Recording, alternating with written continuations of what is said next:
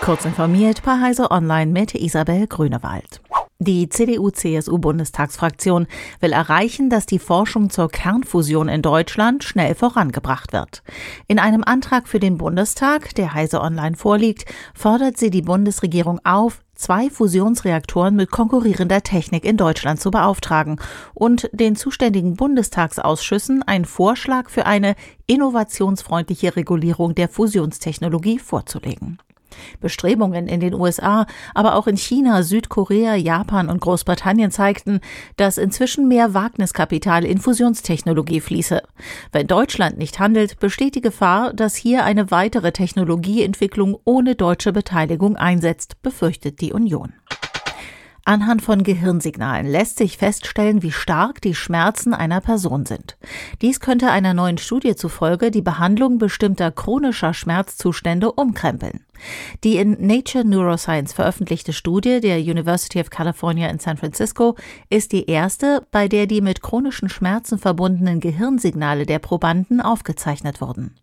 Die Krux ist, dass jeder Mensch Schmerzen auf unterschiedliche Weise empfindet. Daher gibt es kein Patentrezept, um sie zu bekämpfen.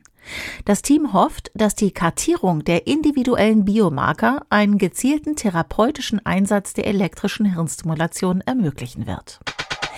Der Leiter des öffentlichen Gesundheitsdienstes der USA, Vivek Murthy, hat vor den negativen Folgen sozialer Netzwerke für das psychische Befinden von Jugendlichen gewarnt. Er forderte Politik, Industrie und Gesellschaft jetzt auf, mehr dafür zu tun, dass soziale Netzwerke für Kinder und Jugendliche weniger schädlich sind. Der Surgeon General verweist als Begründung für seine Warnung auf Studien, denen zufolge die Nutzung von Social Media etwa zu Unzufriedenheit mit dem eigenen Körper, Essstörungen und zu geringem Selbstbewusstsein, vor allem unter älteren Mädchen führt. Darüber hinaus wurden Zusammenhänge zwischen übermäßiger Social-Media-Nutzung und geringer Schlafqualität sowie Depressionen gefunden. Murphy sieht daher auch großen Bedarf nach mehr Forschung zu dem Thema.